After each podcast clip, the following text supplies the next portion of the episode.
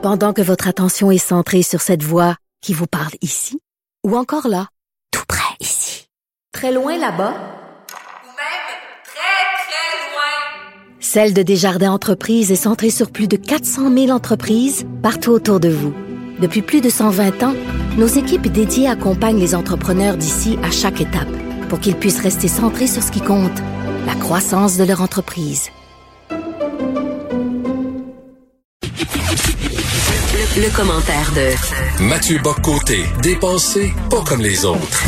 Ah, Mathieu, pas trop déçu que Claude Julien. Non, c'est pas vrai. Écoute, on va parler des 10 ans de la CAQ. non, mais je, je vais te dire qu'à mon avis, c'était Pat Burns ou Jean Perron, le coach du Canadien. Donc, euh, Et moi, je pensais que Ken Dryden jouait encore. Donc, tu vois. et Robert Bourassa est premier ministre. Mais ça, c'est pas complètement faux. Donc, les 10 ans de la CAQ, qu'est-ce que t'en penses? Ben, c'est intéressant, c'est-à-dire euh, à l'échelle de l'histoire euh, du, Québec, c'est un c'est un, euh, un schéma qui revient souvent, c'est-à-dire autant le Parti rouge, hein, le Parti rouge demeure le même, c'est le Parti libéral, autant que le Parti bleu a connu presque toujours un cycle générationnel. Donc il y a eu l'Union nationale, il y a eu le Parti québécois, et là, il y a la CAQ, qui est arrivé comme un parti qui s'est construit sur euh, le constat d'une impasse. hein. C'est-à-dire, il y a dix ans, on le, euh, Legault et d'autres se sont dit, l'indépendance, c'est bien beau, mais on n'est pas à la veille de l'obtenir, et à toujours courir après un fantasme, il finit par se retourner contre nous. Donc, on doit avoir une autre manière de faire avancer le Québec. Qu'est-ce qu'on fait? On va faire une alliance de fédéralistes et d'ex-souverainistes, hein, des souverainistes qui croyaient plus que l'indépendance était possible, donc François Legault et d'autres.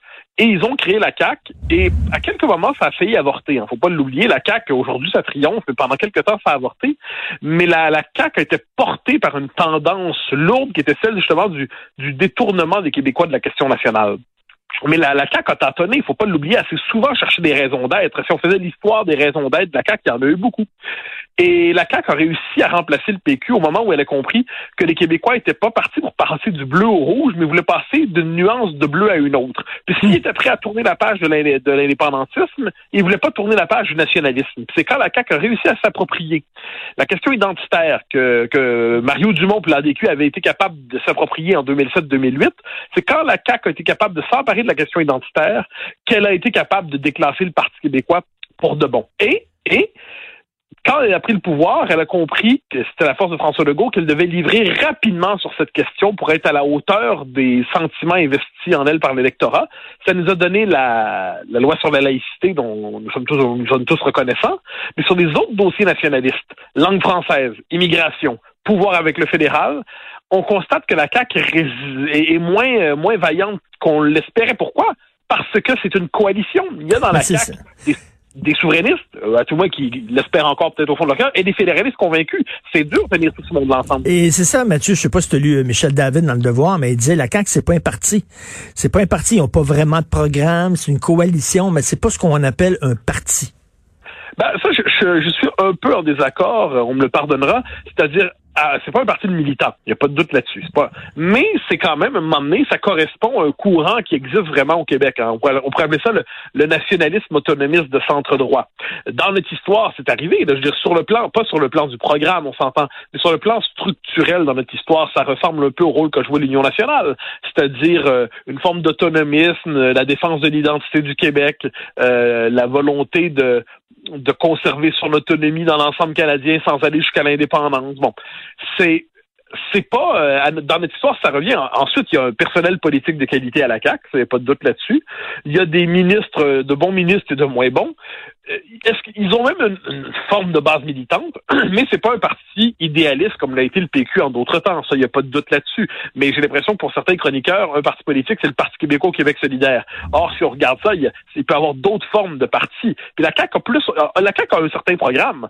La CAQ dit on va défendre l'autonomie du Québec dans le Canada, on va défendre l'identité du Québec dans le Canada, on va s'opposer au multiculturalisme. La question, c'est dans quelle mesure ce programme peut-il tenir, peut-il passer de la rhétorique à la politique? Les événements sont peut-être en train de faire un peu de mal au programme.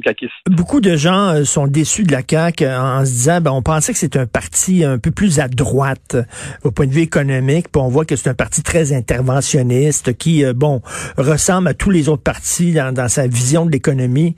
Est-ce que tu es d'accord avec ça? Ben, euh, je dirais qu'il y, a, que ceux qui voulaient, qui s'imaginaient la CAQ dans le rôle d'un parti dit de droite, euh, qui ont pu l'espérer dans ce rôle-là. C'est de centre droit au sens où c'est pas un parti qui est dans la culture euh, du progressisme obligatoire sur les leaders. Sur le temps passant, le gauche-droite aujourd'hui se joue davantage sur des questions culturelles que sur des questions économiques. Donc c'est un parti qui qui, sur les questions culturelles, bon, on le voit son refus de, de, de, de, céder devant la théorie du racisme systémique. On pourrait classer ça centre droit si on était à tout prix. Mais sinon, François Legault n'a jamais été un libertarien, n'a jamais été un ultralibéral. François Legault a toujours été un homme du modèle québécois, un pragmatique du modèle québécois, un homme de centre droit. C'est un nationaliste économique, François Legault. Donc, c'est comme si je vous disais que je, je suis déçu que Philippe Couillard n'ait pas fait l'indépendance du Québec. Bon, OK.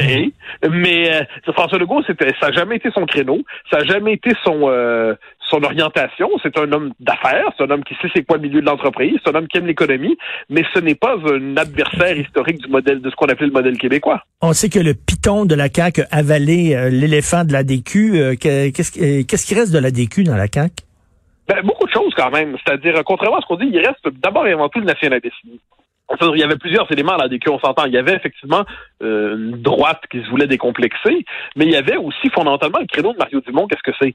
C'est un nationaliste qui se définit sur le plan de, la culture et de l'identité québécoise davantage que dans la rhétorique social-démocrate. C'est un nationaliste qui est conscient de la réalité de ce qu'on appelle la majorité historique francophone. C'est un nationaliste qui est capable d'assumer l'identité québécoise. Bon, mais ça, François Legault, euh, je dirais, le fait politiquement. Il le fait avec l'on. Euh, avec la, loi 21 et pas, pas seulement. Euh, sa base électorale, c'est pas, c'est quand même pas sans lien. Je veux dire, euh, c'est ancré dans la majorité historique francophone. Ensuite, ensuite, euh, si on souhaite que la CAC soit quelque chose comme l'expression politique d'un courant euh, de droite économique, ben c'est simplement qu'il y a eu erreur sur la personne. Ça n'a jamais été le créneau de François Legault, mais, mais sur le plan, euh, d'appelons ça, de ce qui représentait la DQ, c'est-à-dire globalement un, parti qui peut pousser d'autonomie jusqu'à la souveraineté, mais qui fait pas de la souveraineté un absolu, ce qui est à peu près sa position au référendum de 95. J'ai l'impression que ça ressemble beaucoup à ce que ressemble la CAC en ce moment. François Legault, quand on lui pose la question l'autre fois, euh, pensez pas que le Québec devrait être souverain, et sa réponse n'est pas non, c'est les Québécois en sont pas rendus là. Hmm. Euh, donc la question que je me pose, que je me pose souvent, c'est quand, parce que ça va arriver, ça c'est l'erreur du pari caquiste est là, quand François Legault va se rendre compte que même la loi 21 est va, se faire briser, est-ce qu'elle va se faire casser en, en deux coups ou est-ce va se faire démanteler morceau par morceau comme on l'a fait avec la loi 101? Ça reste à voir. Mais quand il va se rendre compte que même ce geste d'affirmation minimale et minimaliste n'est pas possible dans le Canada, euh, qu'est-ce qui va remonter à la, surface de François Legault? Est-ce qu'il se pourrait qu'à ce moment-là, euh, s'il n'est pas trop épuisé après les années pandémiques, est-ce qu'il pourrait renouer avec des convictions plus anciennes chez lui? J'en sais rien. Mais ce qui est certain, c'est que le pari caquiste, qui est celui de l'autonomie dans le Canada, est un pari qui dépend de la bonne foi du Canada. Or, le Canada, le régime canadien, lui, considère que le Québec a déjà trop d'autonomie, exagère avec son autonomie et puis abuse de son autonomie quand il y en a avec on, sur des questions d'identité. Donc moi, je pense que c'est la, complexité du paricaquisme. Mais comment tenir ensemble dans, un, dans le même parti? Simon Jolin Barrette, des attachés politiques mm. qui viennent clairement du Parti québécois, puis de l'autre côté, des ministres affairistes fédéralistes pour qui le nationaliste québécois, c'est toujours un peu indécent. Euh, François Legault, il parvient avec une personnalité forte. Mais le jour où François Legault, imaginons que François Legault ne soit plus là comme chef, euh, je ne vois pas comment tenir ensemble ce parti sans l'autorité de François Legault. Donc, de ce point de vue, la question, pas maintenant, François Legault disait récemment que dans dix ans, il verrait peut-être même encore là. On verra. Mais ce qui est hmm. certain, c'est que si la CAQ s'est pas développé une identité plus forte comme parti au-delà du chef qui incarne sa doctrine, eh ben là, il y aura des. Ben, tout à fait. Mais moi, moi, moi, je pense que les gens s'associent à François Legault, pas nécessairement à la CAQ. François, c'est plus, euh, c'est plus des legoïstes, tiens, que des caquistes, les Québécois. Euh, merci d'ailleurs. Euh, j'invite les gens à lire ton, ton texte d'aujourd'hui. Le, le titre est assez clair. Là. Trudeau, le traître, un excellent titre excellent texte. Merci beaucoup, Mathieu. On se reparle demain. Merci. Bonne journée. Bye bye.